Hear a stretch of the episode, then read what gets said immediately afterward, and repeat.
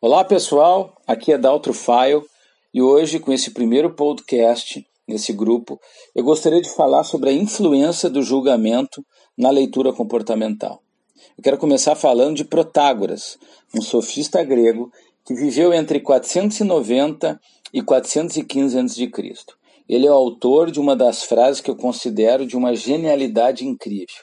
Ele diz o seguinte: O homem é a medida de todas as coisas. Você deve estar se perguntando: o que ele quis dizer? Eu vou explicar onde eu quero chegar. Ele quis dizer que cada um de nós compreende o mundo da sua própria maneira. Ou seja, cada pessoa interpreta as coisas de forma singular. Esse conceito é a chave para quem quer aprender a ler pessoas. O que é preciso entender é que o seu mundo é o seu mundo e o mundo do outro pode não ter nada a ver com o seu. Mas a minha ideia aqui não é parecer erudito, o que eu quero é que você reflita sobre por onde começar quando você quiser identificar o perfil de alguém. A primeira coisa a fazer é anular o julgamento.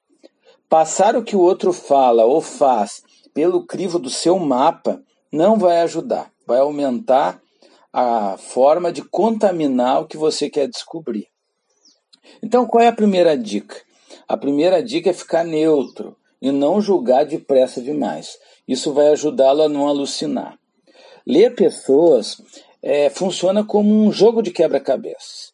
Tentar adivinhar a figura com apenas poucas peças montadas não vai levar a bons resultados. Claro, a não ser que, por exemplo, a primeira figura que você pegou é, seja uma tromba.